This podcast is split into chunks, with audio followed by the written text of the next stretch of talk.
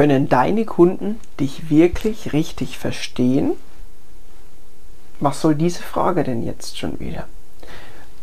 Ein Professor von mir hat mal gemeint, dass das Spannendste oder dass das, wo in den Weihnachtsgeschäften dann viel Umsatz generiert wird, ist, dass wenn ich ins Kaufhaus reinkomme, dass ich dann einen bestimmten Duft habe.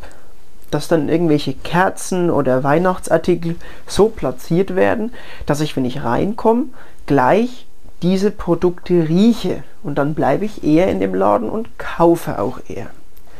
Da habe ich mir dann mal Gedanken gemacht, mh, hm, sind denn eigentlich meine Sachen oder solltest du für dich auch mal die Gedanken dir machen, sind denn deine Produkte und Dienstleistungen, die du anbietest, wirklich erlebbar für den Kunden? Denn es geht heutzutage nicht mehr darum, dass du nur ein tolles Produkt und eine tolle Dienstleistung hast. Das haben viele.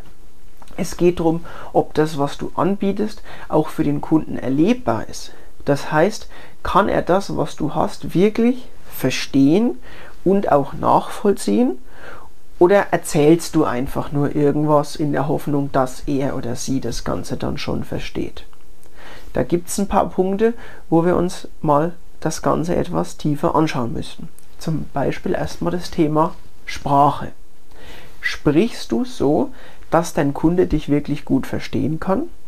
Ich meine jetzt nicht, ob du Deutsch oder Englisch sprichst, das ist nicht das Thema, sondern kann ich aufgrund dessen, was du sagst, wirklich mitfühlen, mitdenken und nachvollziehen, worum es geht?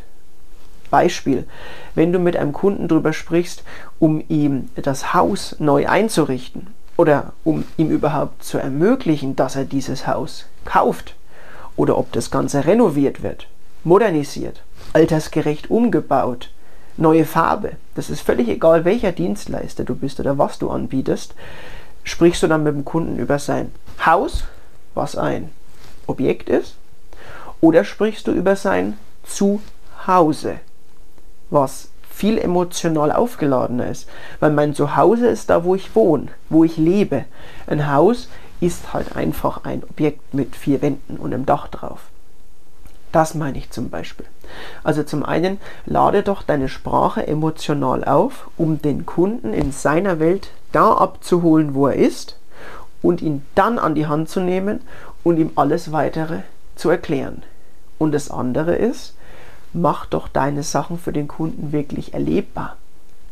Es gibt verschiedene Studien, die sind teilweise auch schon sehr, sehr alt, wo es darum geht, wie viel behält denn der Mensch eigentlich von dem?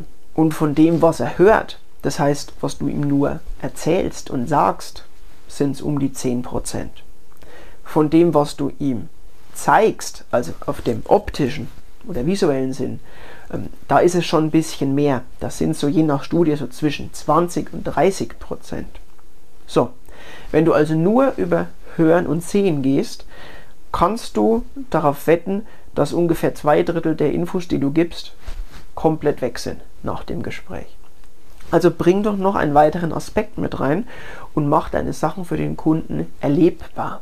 Das heißt, du sprichst Dinge nicht nur an oder zeigst, sondern lässt es deinen Kunden auch selbst tun, lässt ihn selbst gestikulieren, lässt ihn selbst erklären, du lässt ihn selbst was mitschreiben. Sobald dein Kunde aktiv ist, merkt er sich viel besser, was du von ihm möchtest und wird das Ganze deutlich länger mit dieser Information im Kopf behalten und sich daran erinnern können, als wenn du es einfach nur erzählt hast. Mir persönlich hilft es auch immer sehr, wenn ich mir Dinge mitschreiben kann. Kennst du vielleicht von dir auch? Es ist einfach so, dass es von der Hand einfacher in den Kopf geht. Das kannst du zum Beispiel auch nutzen und das wäre auch mein Tipp für dich die Woche, was du mal umsetzen kannst. Leg deinen Kunden was zum Mitschreiben hin. Machst du Online-Beratung, fordere sie doch aktiv auf, mitzuschreiben, weil es wichtig ist für die Zusammenarbeit. Du hast damit hauptsächlich drei Vorteile. Das erste ist, deine Kunden können sich tatsächlich besser merken, was Sache war und haben die Informationen viel präsenter.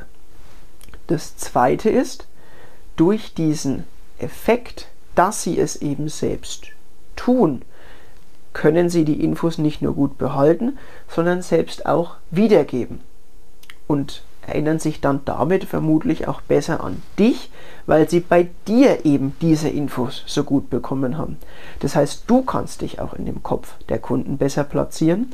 Und das Dritte, und finde ich auch eines der wichtigsten ist, wenn du einem Kunden einen preiswerten Kugelschreiber und einen Notizblock oder ein Notizheft schenkst, dann ist das bei uns in unserem Kulturkreis sehr stark verankert.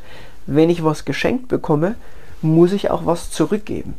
Das heißt nicht, dass dein Kunde oder deine Kundin automatisch kaufen werden. Aber aufgrund der Tatsache, dass sie was geschenkt bekommen haben, sind sie zumindest bereit, dir besser zuzuhören. Und wenn deine Kunden dir zuhören, aufmerksam sind und die Informationen behalten und sich an dich erinnern, dann hast du schon sehr, sehr viel von deinen Verkaufsgesprächen geschafft. Und damit wünsche ich dir viel Erfolg beim Umsetzen.